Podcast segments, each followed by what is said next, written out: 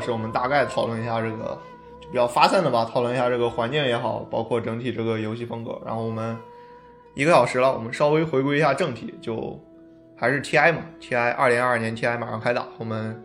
先从这个预选赛打完了嘛，预选预选赛打完，大家也都知道大概什么结果，从这个外卡赛开始，哎稍微讨论一下，觉得外卡赛这次是十二进二，对吧？你感觉十二进二，对，嗯，哪几支战队比较有这个希望能够进入到最终的这个正赛？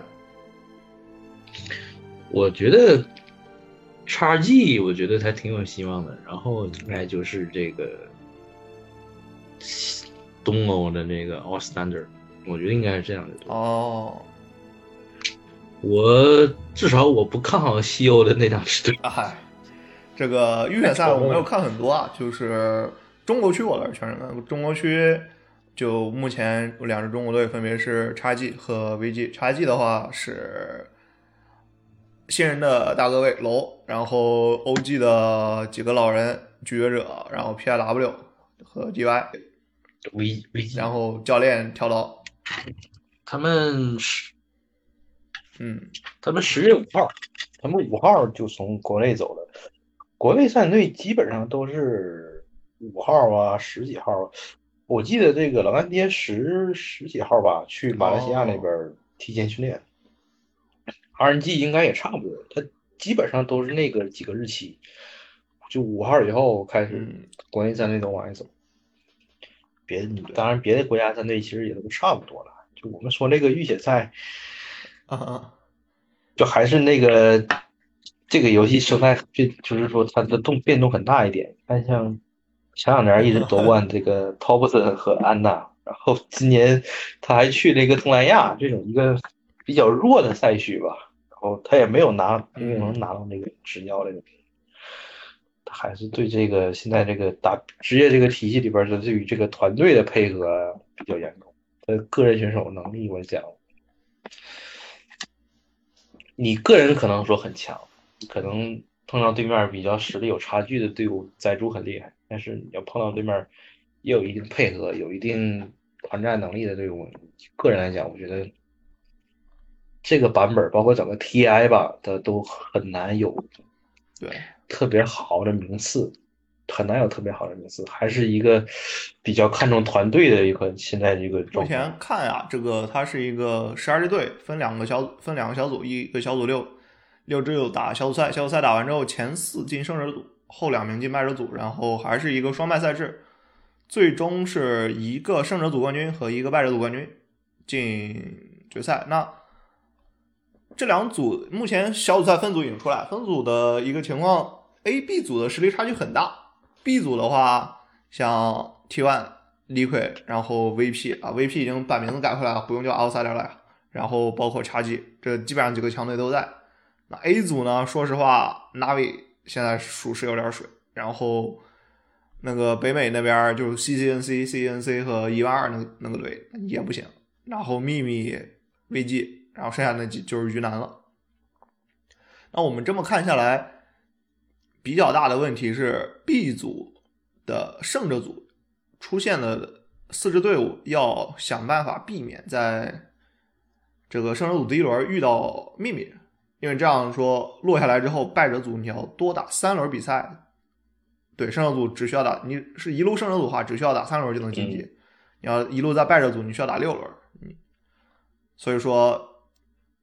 这个最终小组赛的排名还是一个比较重要的情况。那这么看来，你 B 组，你不不说死亡之组吧，但强队比较多，你说想控分还是很难做到的。所以说，基本上，如果大家有兴趣，可以看一下预选赛的这个小组赛 B 组的比赛，还是一个大比较争得头破血流的一个情况的。那这么看下来，的确差距和这个 VP 机会很大，但是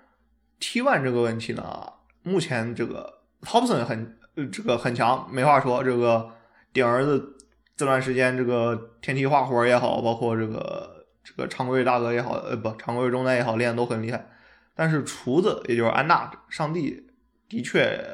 从当时阿格林顿 Major 开始就没怎么特别能恢复。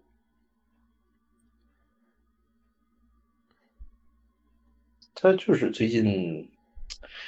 哎呀，可能就是很长一段时间不打老打了，得回来抽筋一下，虽然最近天气场练的很疯狂嘛，但是有点为什么我也不知道为什么他在练三号位，估计是想跟这个酷酷，哎，酷酷这个没有免喷泉，在我们这死马库，他们要打这个一三一三对位的一个互换。这个我觉得是 T one 有可能在藏藏的一个战术，因为。安娜，你现在让他打大哥，他有没有这个实力不一定，对吧？然后库库本来也是一个多流型选手，标准的这个刷子型三号位，说不定给你也能刷出来，给你干点干点大事儿。所以说，如果遇到 T one，可能说对面的一三互换，或者说呃双尾呃三双尾盒这样的一个套路，还是需要稍微防一下的。就就是就是反正就是安娜像机械小精灵一样，他对这个游戏的理解，呃，他可能比较超前。这个超前有可能是好的，也可也有可能是坏的，还是应看那看到时候他打的时候表现，也不排除一种可能性，对吧？可能说你 T one 碰见几回 liquid 的，碰见几个这个 VP，他可能人就没了，他都可能碰不见叉 G，对吧？嗯，liquid 的，那说落回 liquid 的话，其实。去年打完之后，西欧赛区人员有很大变动，秘密和 Liquid 基本上换了半个家。现在 Liquid 是马桶大哥，然后二号位是那个之前一直在 Liquid 打那个米开，然后三号位把仔把对把把仔拉过来，然后之前他们的三号位 Boxy 被寄过去打四，然后五号位是那个伊萨尼亚，伊萨尼亚目前这我就记得 TI 十是他解说了。那 Liquid 这支队吧，实力保持的还不错，但是一直没有上升。马桶哥的个人状态，说实话有点到头了。他年纪也大了。之前马桶哥当时在当时在旧 Liquid，虽然也是 Liquid，就还是还是跟 KY 那帮人打的时候意气风发。这个刷核也好，这个真核也好，包括是节奏核也好，尾核也好，都能打。然后后来去秘密，去秘密成绩也不错。那最后换到目前这支立溃之后，感觉已经把他自己的这个职业生涯的这个东西都燃烧的差不多了，但还是很强。所以立溃的还是有这个竞争力的，虽然真正实力怎么说不一定。那西欧的难兄难弟秘密，秘密大哥换了之前的 Intit 的那只那个。Crystallize 水晶地啊，说实话实力不咋地。然后三号位连续换了好多人，哎，其实 PPI 是一个年年一 T 四，当时从 TI 级开始，就从秘密舰队开始，基本上年年打的不好换一批人，打的不好换一批人，那就他自己在这儿年年一 T 四。对，然后三号位就也是当时从仔换三兵，三兵换现在换鲁迅，然后四号位扎亚克我也忘了具体什么实力，之前这个 ID 倒是也挺。挺眼熟，整个秘密就是一个等妮莎，就是前期靠妮莎，中期靠妮莎，后期也靠妮莎的一个队。那妮莎的这个状态怎么样？秘密这个队的实力怎么样？那实际上你把这这一个人打废了，这剩下人都是四个老将兄弟。其实这几个队说起来，其实都有一个很很严重的通病，说白了就是不像一个队。就打起来比赛，就感觉大家不是在打比赛，大家是在打路人天梯。就五个人，可能很多人都各打各的，你知道吧？各打各的啊，兄弟们，谁能站出来谁赢了啊？谁谁能站出来谁站出来。就打的团队配合打的不好。你看，一下我们看打那个 Entity，秘密的 Entity，Liquid 的 Entity，就是你团队决策也也好。你打这个团队配合也好，都被对面直接完爆，对面就三十分钟、四二十分钟就给推的就不成人形。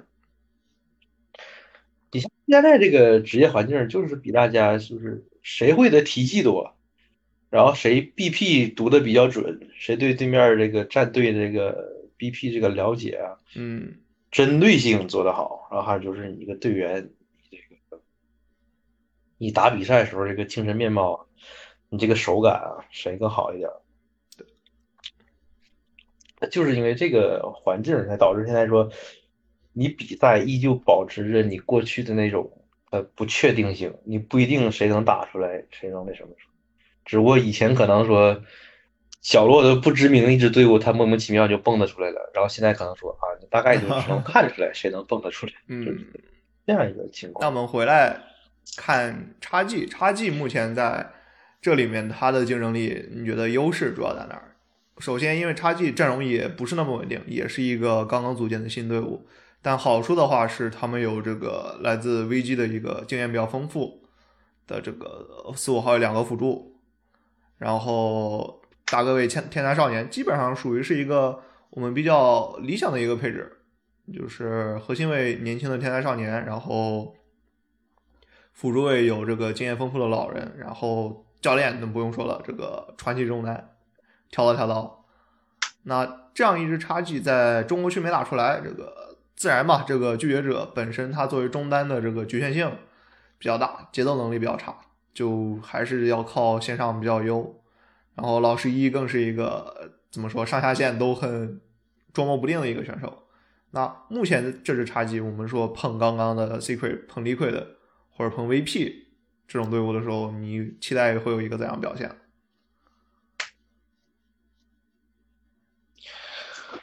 首先，我期待老师老师一不要犯病，老师一不要选谜团，对吧？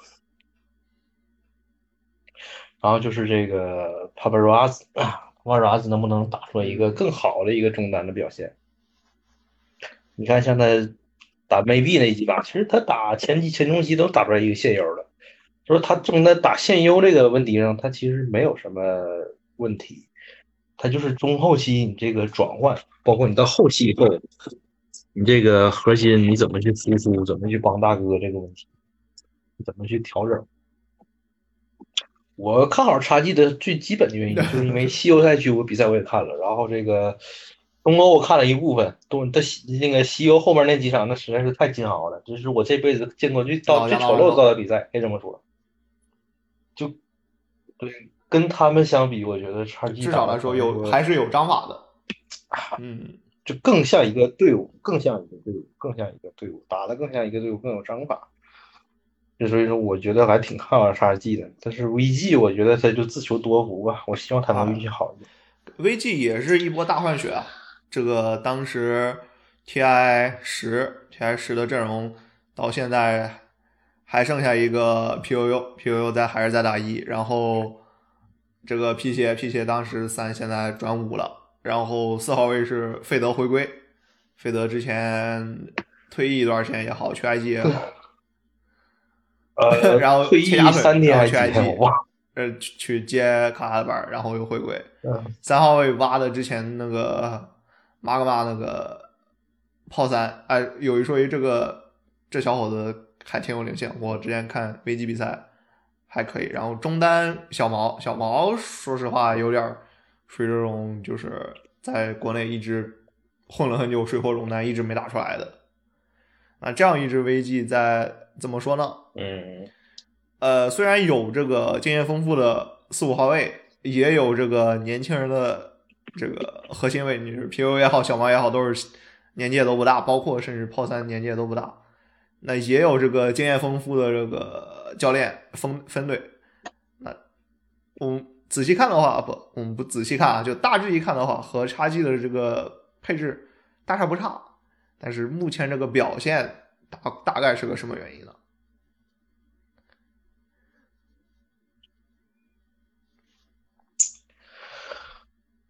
他就是让我觉，我个人来讲，就是他属于一个战队整个人员变化也好，他对于这个项目甚至来讲，说来讲。他我到底要不要继续打这个项目来好？项目来讲也好，嗯，它属于一个这样一个过渡阶段。像现在阿绿之前各种爆出来新闻说阿绿可能说我不想投了，不想搞这个东西了，咱也不知道真假对吧。但是确实来讲，危机这两年来讲，打出来的效果就是不是哦，就有可能说是这个心态上出了问题。相比于说真正的这个实力来说。而且现在来讲，我们圈里边可能说说句有点残忍的话来讲，就 VG 这个队伍这几年，别说这几年了，就现在来讲，他甚至往往外边讲几年来讲，他他可能对这个 TI 盾他都没有办法形成一个冲击。就对于一个项目的俱乐部老板来讲，他其实我感觉压力挺大的。对，当打击也挺大的。当时打的前年打的还挺好，就是那也没有。FI 还在那会儿，不是 VG 还有几个什么危机沟、危机啥的，对，都打的挺不错。虽然那会儿我比赛我不看吧，但大概匀了一下，感觉也能偶尔能拿到前三、前二的一个位置。然后后来你甚至包括 TI 八，TI 八就是觉着 Ori Ori 这帮人也实力还不错。那感觉应该还有一部分就是去年疫情的一个冲击，导致整个包括不光是中国啊，西欧，刚我们也说西欧东欧，他们也是一个大换血，让整体 DOTA 二的这个电竞环境往下走了一个大大的下坡路。因为你不像叉 G，叉 G 刚起的队伍对吧？没开多长时间，IG 它已经有盾了，它现在可以摆烂了，对吧？啊。那个 RNG 也是这几年开始进来的，然后这几年来讲，他其实 RNG 这个队这几年成绩来讲，其实都有都有所突破，应该说都有所突破。小象是已经解散了，我们都不提了。RNG 最开始头一年那个上海那年，就大家对那个成绩就已经觉得是他已经突破了自我，大家觉得已经打得算不错了。这几年来讲，打的都还可以，好来好来有个空间，像 Aster。阿斯特本来都觉得不行了，查位进化直接进到了这个正赛，只要名额还并且还 Major 也好，包括之前 ESL One 也好，打的也都不错。然后能明显看出来，莫奈就是杜鹏嘛，和之前当时那个万元户飞机，大家黑了那么多多年的万元户飞机相比，只有了一个很不错的一个突破。然后中单把那个白黑家换了之后，换成 Ori，Ori 虽然年纪大吧，但是。需要他的时候，他状态好，好的时候是能站出来的。然后三四樱花兄弟也好，包括新发的这个五号 APO 也好，表现都很亮眼。说实话，叉叉 S 这个选手，我们先不说他这个，就是先不说这些就是比较明显的黑点啊，就是单说他表现，叉叉 S 这个选手的三号位，他的操作、团战、刷钱、对线。都是世界顶尖，就是甚至是能达到世界第一三号位的这个水平，但是他最大的问题是没有节奏。他如果你给他节奏三，他是完全打不了。嗯，他要么玩那种节奏特别明确，就是说什么末日谜团，我有打我就打，没打我就刷这种三；要么就是给他那种发育伞，让他发发育到后面打核心。但是给他发育伞的问题就是。波波卡是个吸血型选手，然后抢两边三四号位抢经济，抢经济之后都飞不起来，然后那只能让奥瑞带节奏，奥瑞吧又带不出来节奏，然后 PU 呃不什么 PU 那个莫奈那边又没被保好，那整整个队伍就崩了。所以说目前限制叉 S 的就是说他不能打节奏三的话，那他的英雄池会在比赛中会受到限制。他不是说那英雄玩的不好，他只是他大不了节奏，肯定发挥没那么出色。那 BP 上被针对之后，阿斯特这个队能不能再进一步，就比较难说了。因为他现在来讲，你像包括我们看真世界，真世界那个 Claps 吧，呃，他打的又好，然后他又得负责这个 指挥啊很多东西。还得看一看，跟队友谈一谈 BP，包括之前像那个查理斯，查理斯打他们那个 RNG 打叉 G 的最后那几场比赛，到时候那个英勇无比的查理斯来主 BP，对吧？然后他自己打的也很好，就是近几年这个版本，由于他在缩减你大哥这个纯刷钱的这个时间，然后加大你打架这个获得这个奖励，你说经验也好，还是这个金钱的获取也好。就导致说，现在这个团队的这个三号位是一个非常非常重要的节奏点，因为只有三号位这样一个核心，他能做到前期、中期，甚至说你后期来讲，你都有一个不错的发生，然后你又是能顶在前面一点，对吧？你出去探视野，这整个局势的判断，你获得的信息量是要比别人更大一点的。我觉得应该是比别人更大一点的，因为他你二号位来讲，他主要就是尽量的去切入，然后找对面可能关键的几个人。所以说这个版本我这些 TI 吧，包括来讲，我觉得对于这个所有的三号位来讲，都是一个很严峻的挑战，都是一个很严峻的挑战。嗯，那我们来对比的话，这个 Collapse 崩溃哥依然是目前公认的四一三，然后我们这边就只有这个边将，但我们也知道老干爹的问题不在边将身上，边将有的时候你 BP 上不给他优，就是 BP 上不给他中心，吃屎之后也很难有一个好的发挥。那查理斯状态起伏太大了，之前那段时间不抽筋不抽筋，最近这刚刚开始往回练，虽然还是能看到他跟当时 TI 八一样有一些就有同能打出同样的作用、类似的效果，但是实际上面对顶级强队，在这个压力之下能有什么表现还是不好说，并且 RNG 这个队感觉他们比较大的问题是一个就是。也是心态比较容易受影响，虽然都是老人，也都是那种比较狂，但是狂不起来的时候该怎么办？能不能冷静下来去打一些东西就不好说。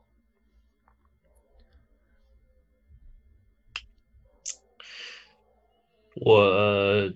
作为一个就多年超哥的粉丝啊，我还是希望他到，就是包括今年我们看比赛，超哥他这个打的效果确实有有进化。像他之前那种，对吧？我老子对吧，一人杀穿你们对面五个人，这样的一个一个特别狂气的一个一个打法。包括他现在以前他可以打死灵龙啊，嗯打一些别的这种排演啊，做一些东西的，打一个这样一个更团队一点儿的。更团队一点的中那种中单，然后他自己说对线来讲，打出来的对线就是对决这种能力嘛，也没见有什么减弱，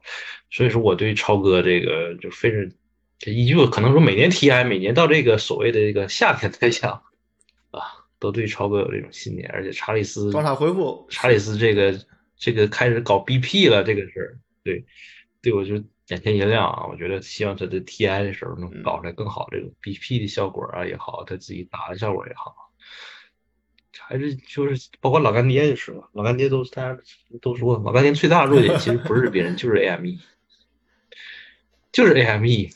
就 AME 如果没被爆打得好的话，老干爹赢下来就可能轻松。啊，一旦受到什么挫折，或者他打的时候可能有一些就令人不能理解的操作的话，嗯就是老干爹打起来就很痛苦。包括你像之前，就可能这话说的有点痛苦。包括他之前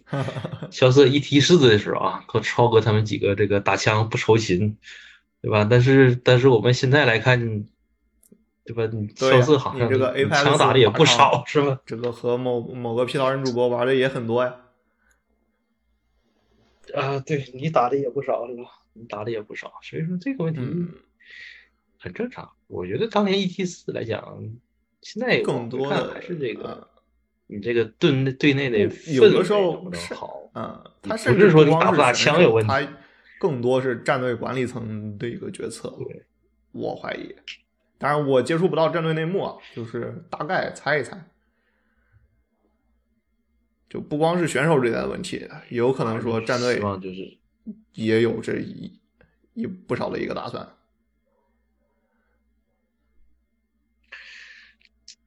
我希望他们今年 TI 还是能打出来一个，就是让所有人都嗯非常、非常开心的结果。其实说白了就是捧盾，而且而且希望不要打的像去年那样太 煎熬了。就为什么不办猛犸这个事情？希望今年 BP 这不要搞这个正好种操作。真世界刚出来，我们也看到了 BP 中大家就当时的一个讨论，也大概明白了就是怎么选出来的这一套的思路。就前两两局嘛，老干爹过于迷信自己的这个小精灵体系，然后一直在尝试着给 ME 拿让他舒服的盒，最终导致的这个被对面不管是先先上也好，还是前中期的节奏也好，一直的大压制，最后就没崩到最后嘛。然后中边中间第三把开始转变思路，一把是这个拉比克狮王来针对猛犸这一点，另一把就是自己给边将抢了猛犸，然后把自己优势的，就老干爹在那一年中，包括之前的什么二次元 major 也好，什么比赛也好，打出来的这个小节奏的压制的这个实力打，呃，这个打法打出来了。结果呢，最后晚，啊，大家都知道了啊，这个脑洞精神之一手说我们放他们小小。就老干爹全队就陷入了这个 BP 陷阱，当时应该是就是压力太大，脑子一热，把自之前讨论的什么拿猛犸也好，或者说选拉比克针对猛犸啊也好给忘了，光想着这个我精灵小小这个套路无敌啊，什么精灵小狼人小小这个套路无敌，我要先想办法抢下来，然后要把我们的阵容跟这一套搭配，结果最后就变成了这样一个最后选出来四不像无控的阵容。这个 TB 火猫完全管不了，就虽然前期线上小节奏打得不错，但是中间的团战一波夏洛尔塔那那个地方一波崩盘，然后再往后就彻底打不回来了。这是怎么说呢？在高压之下，战队不能把自己想好的内容打出来，也不能及时做到调整，来打自己最熟悉的。老干爹对吧？当时吹的最多的就是体系丰富，什么都能打，结果。打了只打了两套，一套精灵小小完呃完啊，只打了三套吧，一套精灵小小，一套前期小节奏，然后一套这个什么，一套这个狼人小小，对，一套狼人小小，一套小精灵和一套这个小节奏，结果就这三套被被证明了，其中两套实际上是没什么有用的一个体系，不行，就是理论上觉得自己会的很多。然后到决赛日那天，突然之间就打不出来了，真是打不出来了。然后包括你像那丫头了他们啊，我丫头了还是老东京说说说 AME，他绝对最擅长玩的不不绝对不是小小，就是你这个 BP 和你选手特点这个事儿就被对面读的非常明白。你包括像打第一局对面选出来那个精灵那几个阵容的时候。还是朝那个这个阵容的时候，那个 Claps 特意去要了一下对面，那就是说老干爹拿这个 BP 那个那个那个记住那张纸儿啊，就是注意见，就是说雪碧那场比赛的时候，对老干爹的这个 BP 啊什么，他有很大的准备。然后到八王那边就是你玩这个好行吗？你玩那个行吗？然后跟他坐着就选，他没有什么，就可能中国一直以来这个传统，你看我之前看那个光头。光头打那个届也是，就他们也有纸，但翻的很少。就是对于这个 BP 这个数据，可能对对面的准备来讲，确实来讲，他嗯都不如对手做得好。我一直觉得都不如做得好。你 BP 上被针对，然后你对，特别是你选手对于你这个比赛，你哪个时间点如何去掌握，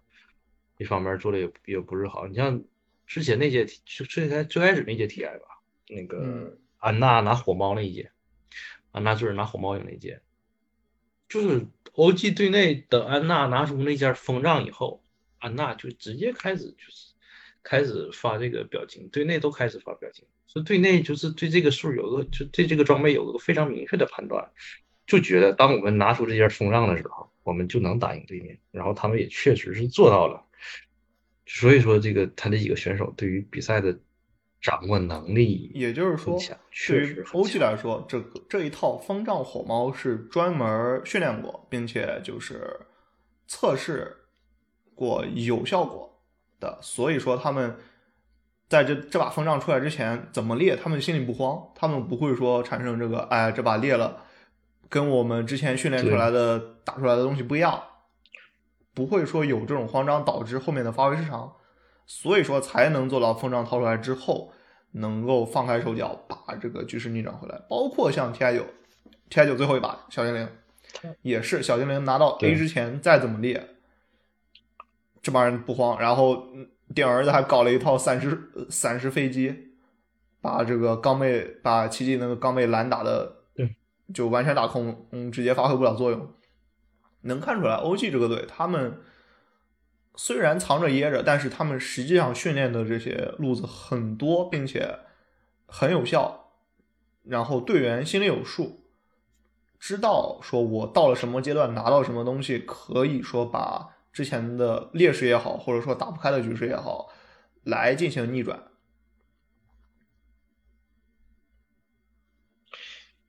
就相对于对比，可能 AME 这些老干爹他们这些这这这几年发挥这方面就有很大的不足。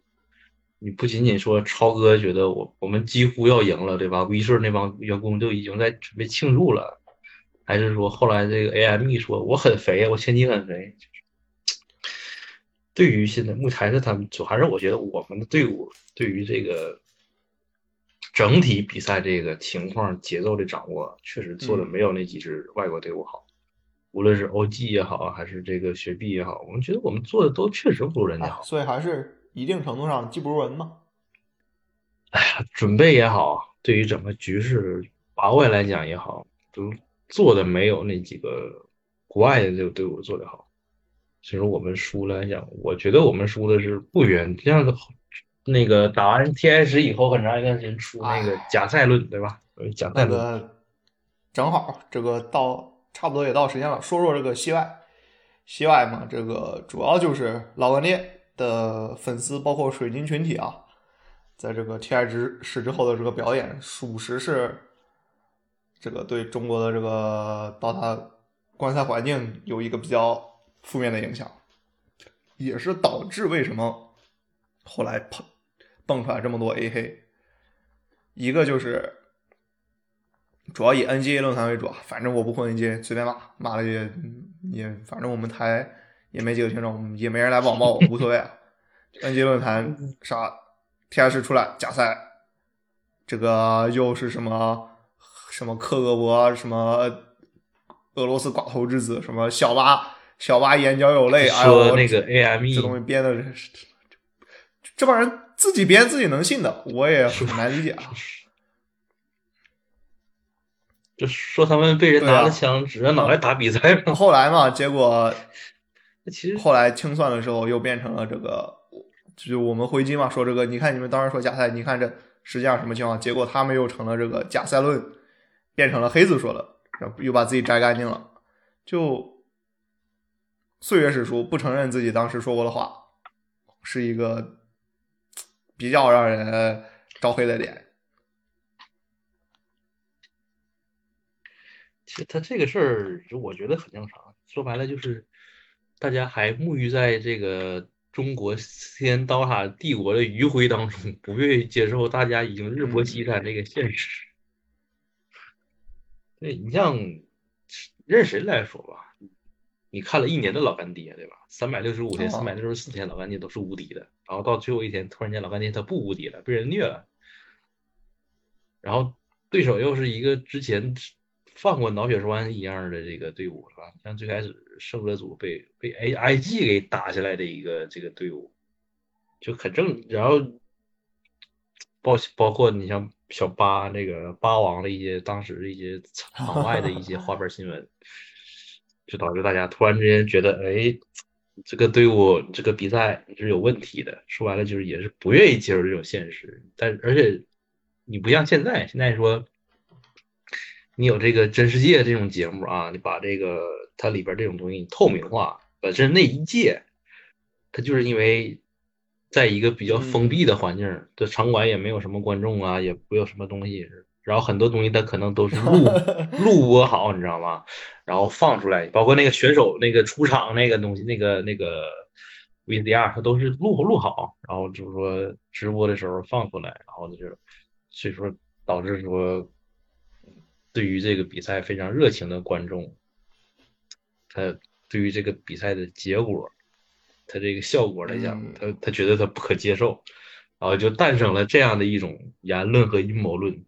而且很长一段时间，官方也没拿出来什么有实际性的证据啊，来证明这个事儿不存在。你要像当时打完以后，没没没有一个月，对吧？你推出了现在这个真世界这个节目，他一旦推出这种言论，当时就下，我觉得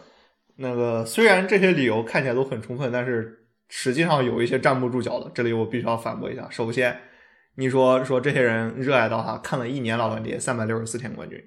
那我这种原玩家，我都看了三四年老干爹了，老干爹什么样，决赛怎么尿，我心里没数吗？对吧？这个西恩刀塔从二零一六年开始几年没有冠军了，还能呃，从二零一七年开始几年没有冠军了，对吧？还能沉浸在这余晖里，对吧？六七年呃五六年了吧，对吧？五六年你的余晖还散不了吗？这个首先这一点吧，就有点你要你要，不是你要你要这个你要这么想，你想那天晚上啊，最开始被人连打两盘，哦大家觉得哎呀，可能我们又完了，准备去看 T I 六的这个纪录片了。老干爹垂死梦中惊坐起，对吧？连扳两盘，马上说我要让二那个让二追三。你想那个时候的观众，那肯定是相信老干爹能够让二追三，他已经连扳两盘了，而且他三百六十五天、三百六十四天已经无敌了。他怎么你就一定能相信他最后一天他不是无敌的？而且他一旦赢了，就证明我们又回到了我们熟悉的这个最顶点这个位置，就很正常。就观众的情绪他都已经被调到那个份子上了，因为他是让二追三，他不是说上来直接被三比零、直接被带走，那是嗯两种性质的，你懂懂我什么意思吗？对观众观众这个感觉是完全不一样的。然后最后就以那样一个，就是很不能，就是外人来讲很不能理解，你就突然间又要放对面猛犸，哦，输给了对面，这你说为什么导致还是这个心理落差太大了，这个导致这个判判断力就是出了问题。特别特别大，导致仿效这个东西。好，那对还有就是说这个威慑或者说完美为什么这个不出来官方发声？我觉得这一点是更站不住脚的。那首先啊，这个一般来说，你你是学学法律的对吧？我们讲究这个疑罪从无，这我们不能说这个，哎，我觉得你搞假赛，你你就得说你你不说你就是默认了，对吧？疑罪从无，这点儿你肯定比我熟。然后呢，就是你知道威慑蓝狗他们今年六月才开始招人干这个真世界，那干到是九月底才把这玩意儿干出来，并且今年有什么情况呢？决赛两支队，一个是毛子，一个是动物队，威慑是美国公司，他们得找专门的人来翻译这录了一整天的双语素材，然后再找导演去挑去剪，那肯定要花时间，所以说也不存在说一个 TI 刚打完就给你放真世界这样一个说法。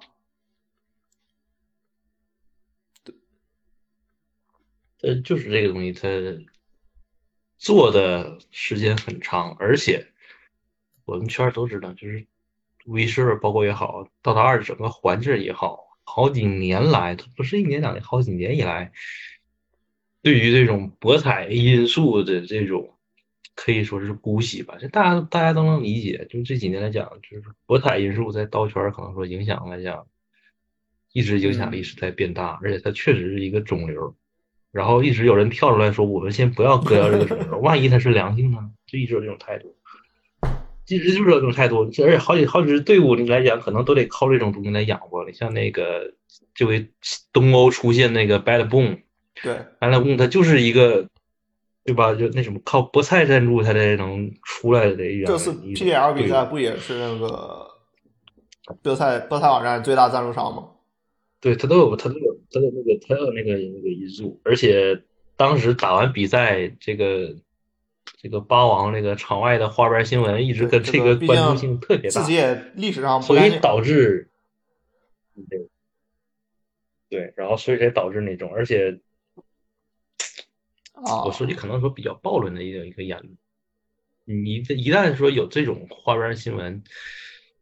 大家都懂，可能在足球圈、足球联赛，可能说篮球联赛，就一旦你被击部分实锤，你跟这种有涉及，你都很难再回到这个职业赛场里边。但是八王看到他现在还是坐在老干爹的教练席，那只能说证明他可能企业传统啊，是摘干净。但是你有这样的一个新闻，你又我觉得回过来，你知道吗？对啊，而且他也老干爹不是同一回这不企业传统嘛？毕竟这个战略老板本来就是开这个博彩平台的，对吧？这个自己弟弟怎么进去的，他心里也有数。所以说，跟你说，他当他当时其实发就是发酵出来这种嗯假赛论就很正常。其实呢，我我个人来讲，情绪上嘛是有它的合理性的。但是那也实际上你细想这个事儿，它不是那么合理的。对，但不是那么合理的。而且，假如说，但而且话有退一步说啊，啊，我们就跟隔壁比啊，我们跟联盟比，因为联盟比吧，也不说隔壁的，他们打完比赛，他对那整个他这个录音呐、什么，他都很短的时间他就能放出来呀、他也用不了你。我我印象中也就他们也不至于像我们这样，可能拖了一年呢才把前面好几年呢才放出来，就是你没放出来过这个东西，大家都对于你这个透明性一直以来都是，不是那么透明。啊，然后他现在他讲，他拿出来一种透明性英雄联盟他们有一个专门的，第二天就会把这个前一天比赛团战的时候的一些这种精彩的一些录音，会专门拿出来放的一个节目。但是威慑嘛，他们还是把这个玩意儿想做成一个纪录片的形式，所以就藏着掖着藏藏到了这个今年九月份。不，你咱咱不用说，你说你把那个整个全部的这个这个队内的这个谈话爆出来，就打完比赛，可能过一段过一段时间，你不一部分，你可能放过一部分这种假赛的言论，他自己他就站不住脚，他就是你在嗯作为作为一个就是整个运营那个 有他不专业的地方，说白了威慑他不关心你们说我这个是假赛这个事儿，就你们爱咋说咋说。明年记得看，记得买，对，明年记得看这个本子，记得买对。所以结果明年这个本子做成这样了，也没人想买他现在不朽不朽三都没有了，地图也没有了，这个音乐包也没有了，然后质保也少了。音乐包有音乐包，哦，音乐乐包还有有音乐包好听吗？我也没听过。音乐包最开始是有那个音乐，我听了，他那还那个今年的音乐还是继承了他一直以来这个哦宏大史行诗这个气氛。那正好你你挑几首我们这期节目的这个开头、结尾插入曲找一找。这个一般来说嘛，我们有嘉宾就是给嘉宾这个权利，把这个开头、结尾中间插入的这个歌的这个选择权都交给嘉宾。好好，但也就是说，这个也不得不说威事就可能说他一直以来都是躺着赚钱的，习惯了。你现在让他到了这个这到了这个项目吧，他已经做起来赚钱赚一段时间了，他可能现在觉得做起来有点累，想接着躺着。于是我们看到这个项目就被包给了 PGL，这这是一个没有办法，嗯，摊上这么一个这个这个情况，也不是我们能左右的，也是很可以理解吧。哎，就是嗯希望今年能夺冠，我是非常非常希望今年能够夺冠的，就是包括所有来热爱这个项目的人来讲，就可能我可能三百六十五天、三百六十四天都在骂，但是这会儿到决赛日那天，还是义无反顾嗯支持中国队，还是义无反顾支持中国队。那我们这个回来稍微看一下 TI 正赛啊，TI 正赛今年还是十六支还是十八支队伍来着？忘记了，就还是很多呀。呃十六对，你好，我记不清了哈，然后大家中国队嘛，大家都属于老干爹、阿斯特和 RNG。你看一下国外今年，你觉得呃，Spirit 都知道，除了 Spirit 之外嘛，这个有什么有这个冲击冠军实力的，或者说在夺冠路上会是一道比较阻碍的队伍呢？我觉得像 CO 的这个 Entity，这个新进的这个预选打上来这支队伍啊，Entity 打的挺好的。然后 OG 这传统的 OG，虽然换了一波新人了，不再是以前那个 OG，但是嗯打的还是我觉得还是挺好的。雪碧打的也确实，我觉得还是这几支队伍可能说希望淡大一点儿，但是，呃，虽然我们都讲啊，南美、北美都是鸡嘛，就是我这在我们传统观念来讲，南美、北美都很弱啊。但是这几年我，以前之前那个 Major 这几个北美、南美队伍打的还可以，我也希望他说这些 TI 南美、北美能突破一下自己，希望他们能突那破一下。么看呀，你刚刚提 Entity，Entity 这支队吗，这个就是当时的那家叫什么？天辉小兵，叫什么？什么什么什么 Crips，然后呢换了谁呢？之前是 Crystallize，就去了秘密这个人，换了当时 VP，VP 不是前段时间打仗嘛，打仗一个俄罗斯人在小地图写字写 Z 字儿，换了这个这位这个兄弟，这兄弟呢，说实话，这个实力是确实有点猛。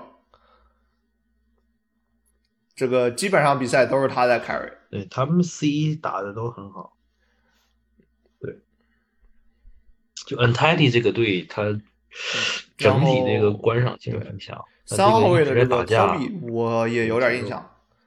就属于这种常规赛也好，非常规赛也好，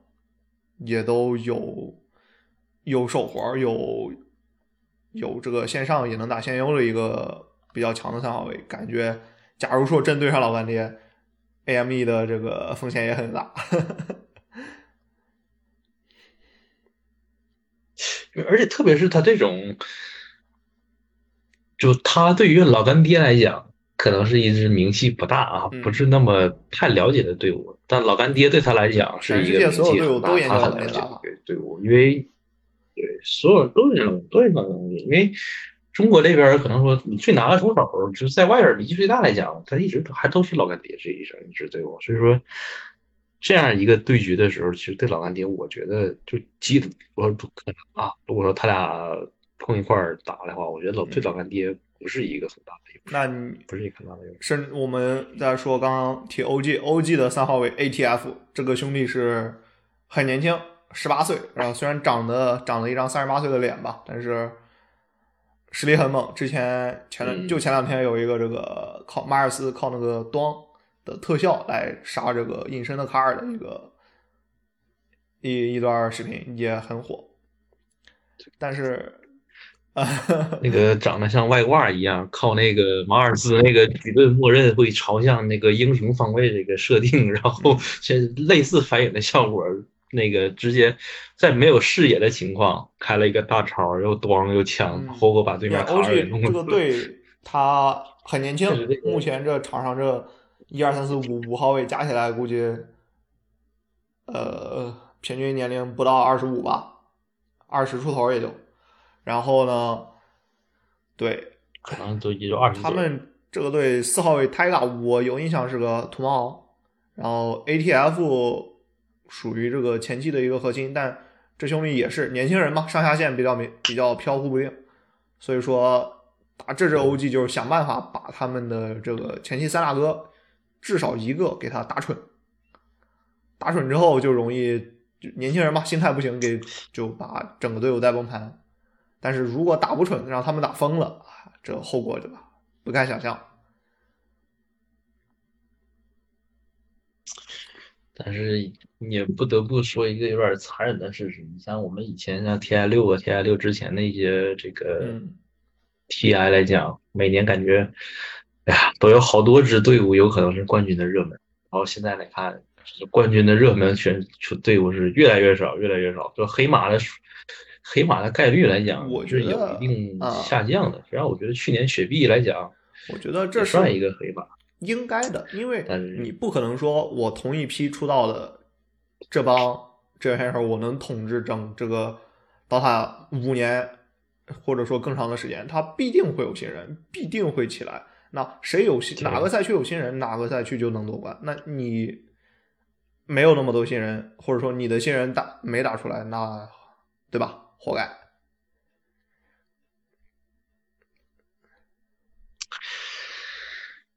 是这个这个游戏生态环境，可能说痛苦一点，就是这个游戏它的生命周期有限，它可能到一个确实该往下坡路要。走的一个时候了，包括我们现在看它这个英雄的更新方向，都已经，我觉得是有一种迷茫的感觉在里边。他现在更新的兽啊，那个锤妹、紫猫，我觉得还好。老太太、老奶奶那个那个英雄，我觉得也还好。但你看像马西这种，现在就已经很超模的一个英雄，你一个四号位，然后到了中后期。对面大哥比你领先一万，一个怒拳波咣到脸上打，一万五的 经济，锤死了马西吃一个吃一个双倍符，几拳就给你打掉，这就能出现这种英雄，我觉得就是一个这个感觉到这到这儿。DOTA 这款游戏的设计和开发太依赖冰蛙一个人了。如果说就我们没有办法知道威慑内幕嘛，但是大家都还觉得是冰蛙的话，那属实冰蛙同志该退休了。那。对吧？啊，你说其他游戏人家一个个一届一届换设计师，那你凭什么就这一个人从头干到尾呢？那我之前前呃就是昨天吧，还是前天的那个消息，那个炉石的那个总监辞职，然后直接被拳头挖过去搞英雄那边的新组建。英雄联盟最近这新英雄新英雄这出的个很难不确保。说实话都太快了，我都玩不过来。我这好几个新英雄，我连技能都不清楚呢。我天天打的，就你看这个更新速度啊，不仅仅威社这边一年俩还是仨？英雄联盟这一个版本一个新英雄，一年出四五个。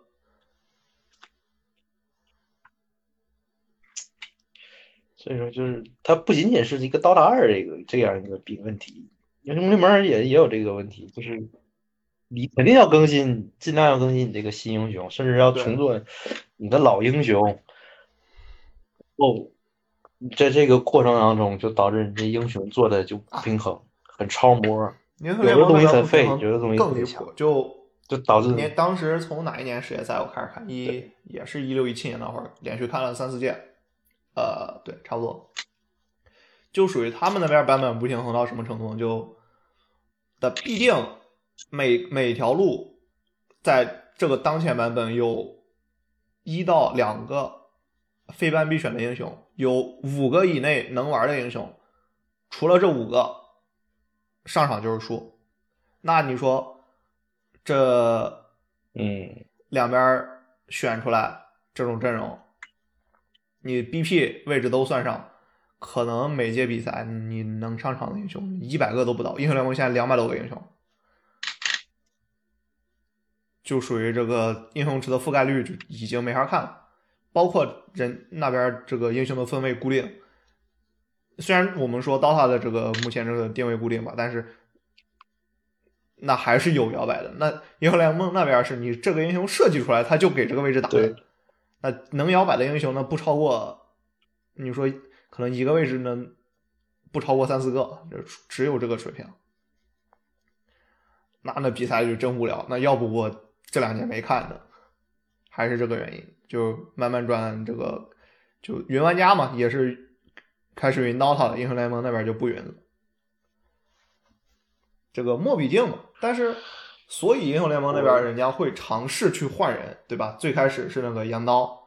刀塔这边挖过去的羊刀，还有那个英雄联盟自自己那边发掘那个什么鬼蟹这几个英雄设计师，后来就我记我就知道这俩，后来这这些人我都不认识，就是什么炉石刚转的也好，人人一茬茬换，所以能保证这个生产力，也能说不会说一个人江郎才尽之后，这玩意儿后续更新不下去了。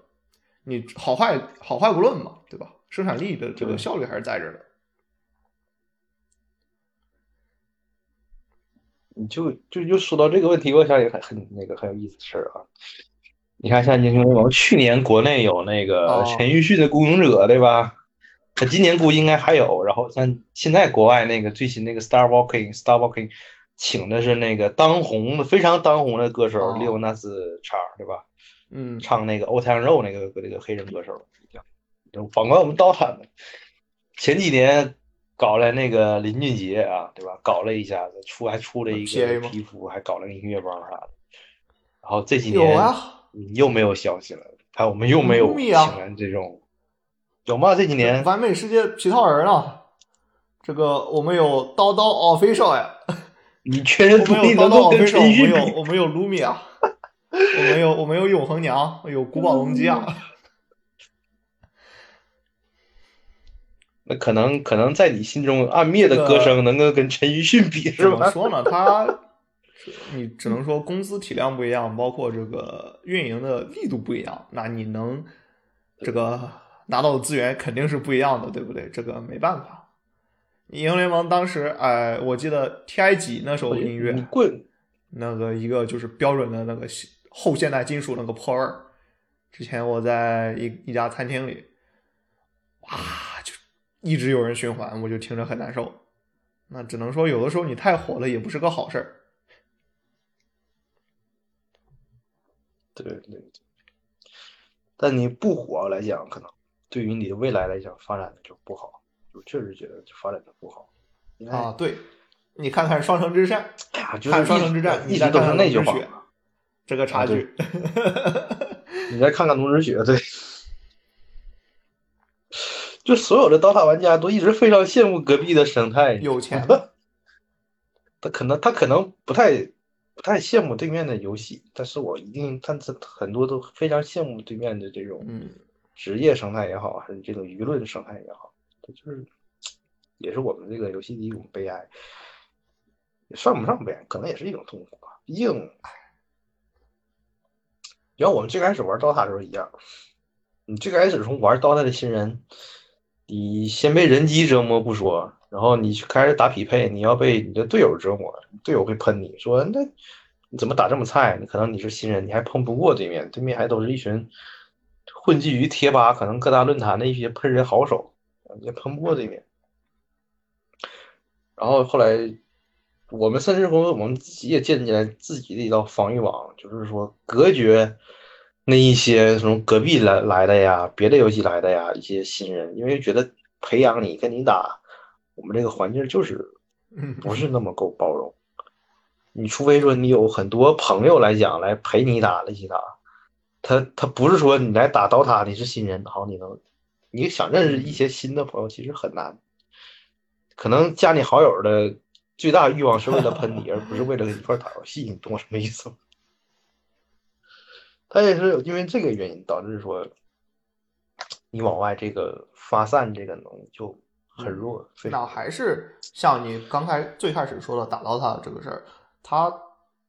投入就是全身心的投入是比较强的，你就会导致这样一个这个输赢之后的这个，尤其是输了之后的挫败感，那你对新手就没有那么高的容忍度。那再加上这个游戏本身的深度来说。等等，造就了目前的这样一个情况。那只能说嘛，这个游戏它设计的深度就有这个两面性，一面上就是能让人玩的更投入、更更有这个成就感。那另一方面必然会加强这个壁垒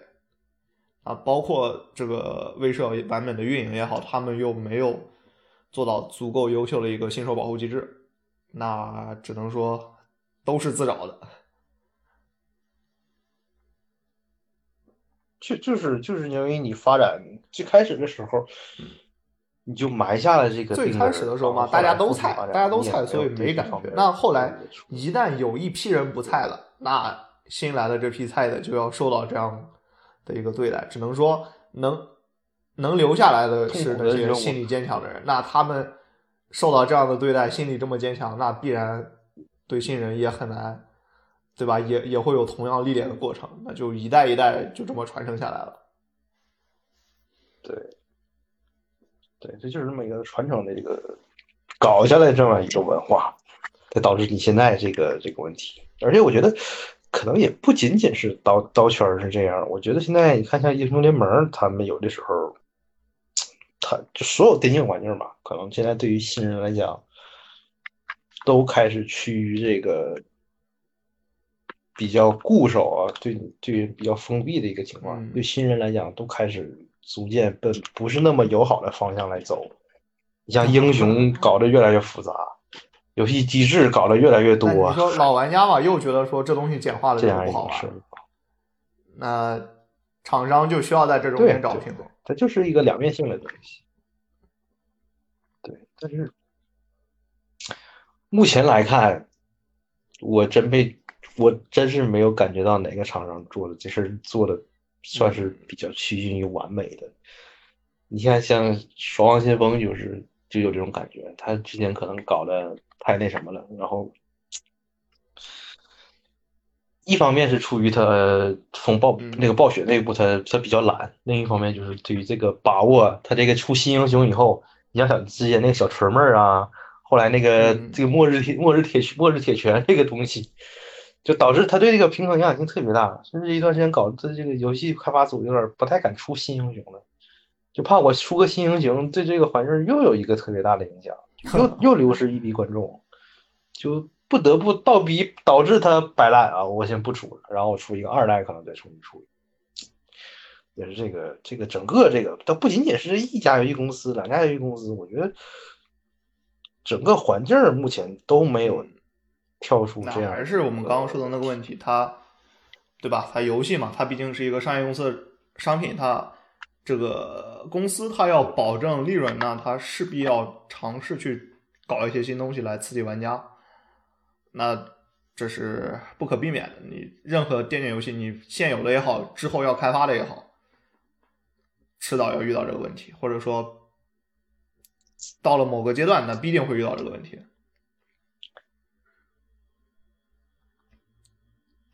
行，这个，嗯，你是希望这些不仅仅是刀塔也好啊，还是 O W 啊，还是这个英雄联盟啊这些游戏，这些有玩家们热爱的游戏啊，希望他们能有更好的发展，能够更长时间的走下去。因为毕竟这这种电竞这种文化啊，还是这种形式来讲，它是伴随着我们九零也好，零零也好。八零也好，这几代人的这个从小到大这个生活，这个生活来讲，它是一步一步成长起来的。就我们这些这几代人，对于这个东西，它有一种只属于我们这几代人的一种回忆，它也是仅仅就是说，它更属于我们这代人的一种文化。也是希望它能够发展的越来越好，而不是今天是这样，然后明年可能觉得 还不如昨天，一天不如一天这种衰败下去。希望他不要这样，我这一直很希望他不要这样。而且他现在确实就有瓶颈，你像之前啊，《绝地求生》火的时候，对吧？大家都想办那种大型那种网比赛，对吧？一百台电脑放在一个线下，大家来打那种比赛，包括现。之前那个手游开始火的时候，很多人都质疑拿个手机下去，对吧？打电竞打比赛，你叫什么电竞？它都存在这种行业发展这种问题，而且到现在来讲，我们看，它没有得到一个特别特别好。毕竟电竞这个行业，九十年代末才开始兴起，两千年初才开始算是正式的有这个行业定型。满打满算发展二十年出头的一个行业，那在。你现在嘛，它作为一个这个竞技项目来说，它属于一个初创期，它有这些这个问题，很必很就是很可以理解。那解决嘛，那迟早的事儿。如果说电竞行业的生命力足够强，那未来它还有几十年的路，对吧？会有不同的公司来开发不同的游戏，然后不同的观众来一茬一茬的换，那迟早能找到一个。足够好的思路，如果找不到，那只能说这个气运不够，这个这个行业也就走到这到头了。大家嘛也能找到一个其他的娱乐方式，也不至于在说这条路上吊死。嗯，对，你从小这个电竞比赛的这种观赏性，这种观赏性，它可能就对我们这几代人。甚至可能说换一个项目，你可能有的时候他不能理解这个东西的观赏性，这个点在哪儿？它整体还是一个因为微缩化，微缩化包括一个时间的一个就是缩短化之后，它是一个一个简单易懂，相对来说简单易懂，然后能够快速寻找刺激的一个一个观赏方式。它跟足球不一样，足球你呃一整场两边倒脚倒脚倒脚倒到最后一比零，对它。对对对，这个刺激的方式是比较快捷的、快捷直观的，对吧？这个人死了，然后啪一特效，这个很明白，看得很清楚。大概的话就是这样一个流程。嗯，行，时间差不多了，我们也不说这么多丧气话，毕竟说这个比赛还在打，这个游戏还在更新，这战队也这些人也都还在，这个今年也不是最后一年，对吧？年我们之前年年都说。刀塔要亡了，新人刀塔要亡了，喊了好几年了，也说不定也不一定会亡在今天。这个有的看就接着看。那稍微总结一下，总结一下就也别说那些没用的，预测一下中国战队老干爹、阿斯特、RNG、叉 G、VG 这五支战队的最终排名，来大概给个预测。我肯定是喜欢 RNG 好，这个那老干爹了。老啊，那个老干爹大家都懂啊，第二就是第三，阿斯特呢？啊，进决赛日，哎，我也希望他能进决赛日，我希望他能进，但是但是但是我估计他可能哦第四第四第五，然后差距这样一个名次。胜利组第一轮，第一轮，这八强都不给吗？对胜利组第一轮，然后败者组啊，掉下去，然后败者那组没了 VG 就啊直接预选赛出不了线，哎，就或者可外卡赛出不了线了直。接败者组。我很希望我能看好皮鞋，哦但是我看不好，但是我行理智告诉我我没法看好。然后我猜的话，感觉差不多啊。这个 VG 大概率外卡赛出不了线，可能外卡赛能混个前四。然后 XG 的话保一个出线，然后小组赛能进，呃，小组赛肯定能打，然后淘汰赛说不定能进个八强。然后阿斯特尔，阿斯特尔今年有四强，就是好好打，就我们以当就是前段时间的表现，再加上他目前的这个，就是我们期待他在进步的前提下，好好打进个四强是没问题的。然后老干爹，一般可可能爆种、呃爆种这个夺个冠，不好说了，老干爹嘛，就是进决赛日还是问题不大，就是第二、第三就让他选了。RNG 单拎出来说，他到底能不能拿第一也不一定。他万一今年可能说突然之间郁小子不郁了啊，他可能暴走了，也。，RNG 我们单拎来说，毕竟你你不说小超人吧，我我也算是个小尿布。啊、这个看他打比赛也好多年了，这个还是对这个选手还挺有挺有好感。那安静，我们如果只说实力的话，很有可能也就是八强，再往后能走到哪一步？就这些人，你如果讨论硬实力，就巅峰期，那肯定是有决赛日甚至争冠的这个可能性的。但是目前的这个状态能恢复到巅峰期的几成，或者说队伍的磨合，包括毕竟啊，你大家都知道，这个目前这个 RNG 还是一个肌肉刀塔为主嘛，就能不能把这个大脑开发出来，那就影响他后面走的能走多远的一个道路。当然，我最想看到的还是这个呃 RNG 在决赛日的总决赛上亲手把老干爹三比零斩于马下，捧那个拿到这个 TI 二零二二的这个 TI 盾呃不朽盾。